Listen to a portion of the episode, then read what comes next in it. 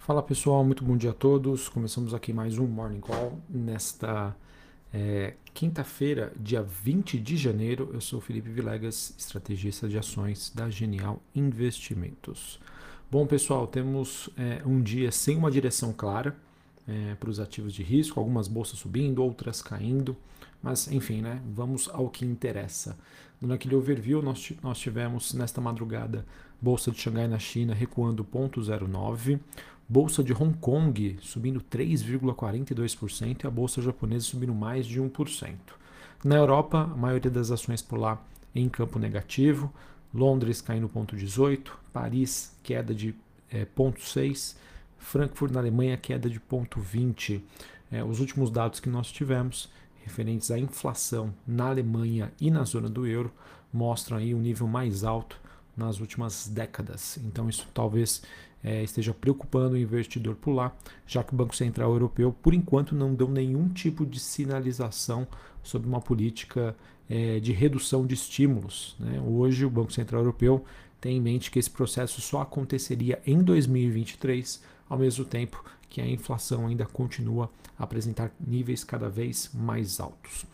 No, olhando para as bolsas norte-americanas, a gente tem, acaba tendo um dia um pouco mais positivo. S&P futuro subindo 0,43, Dow Jones subindo 0,34 e a Nasdaq subindo 0,67. É importante dizer que o mercado americano passa por um movimento de correção muito forte.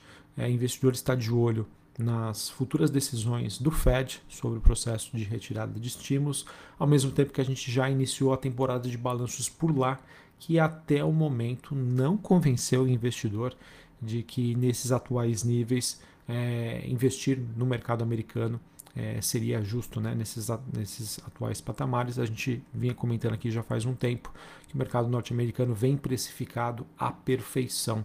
Então, obviamente, acredito que existem oportunidades por lá. Acredito que a economia americana é, deva ser destaque em 2022, porém, é importante dizer que as compras, o stock picking, é, fará sem sombra de dúvida a diferença. VIX caindo 2,26 neste momento, é, voltando pra, para o patamar dos 23 pontos. DXY, dólar index subindo 0,06, taxa de juros de 10 anos nos Estados Unidos, nos Estados Unidos alta de 0,4, 1,83. Bitcoin também é, tem um dia positivo, alta de 1,5%, voltando para a região dos 42 mil dólares.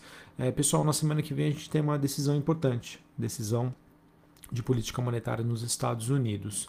Mas, é, diante aí desse ambiente de volatilidade, a continuidade da queda das ações é, americanas, o Bitcoin ele tem é, realmente ali respeitado e muito essa região entre 40 a 42 mil dólares. Obviamente, acho que é claro que é muito cedo ainda para a gente afirmar qualquer coisa, mas pelo menos no curto prazo, essa tem se mostrado uma região de suporte muito forte.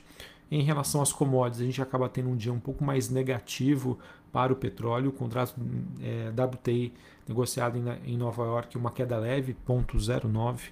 O Brent, que é o contrato negociado em Londres, queda de 0,33.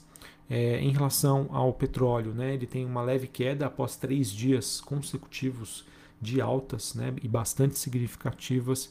E esse movimento de hoje acaba acontecendo depois da notícia de que o presidente Joe Biden prometeu continuar tentando reduzir os preços e também a divulgação mais recente do relatório API de estoques de petróleo, aumentando aí para uh, um aumento modesto nos estoques. Acredito eu também, pessoal, um pouco de realização de lucros. A gente segue bastante confiante na tese de petróleo uh, em relação a 2022 é, olhando do lado da demanda, a expectativa de um aumento. Em relação à oferta, não vejo hoje a OPEP mais querendo acelerar muito o passo, ao mesmo tempo que a falta de investimento nos últimos anos faz com que a capacidade produtiva fique menor. Mas é aquilo, pessoal. Acho que o único ponto que poderia desafiar o petróleo nessa escalada seria alguma estratégia, alguma atitude a ser praticada pelos, pelos governos, né, Estados Unidos, China, enfim, para tentar conter esse processo inflacionário, já que o petróleo é uma commodity de grande peso em relação a isso, para que os bancos centrais tenham, enfim, mais flexibilidade para, é, no caso, né, exercer o seu plano de voo em relação às taxas de juros no mundo desenvolvido. Enfim, vamos acompanhar. Dia positivo para os metais industriais. O, o, perdão, o cobre subindo 1,29, o níquel subindo 2,25 e o minério de ferro na China né, se aproximando da região dos 130 dólares o barril, conforme a gente vem comentando aqui também, dada a situação um pouco mais negativa e de desaceleração da economia chinesa, tanto o governo quanto o Banco Central chinês acelerando o passo é, para facilitar o acesso a crédito, e isso tem, obviamente, é, instigado aí os investidores.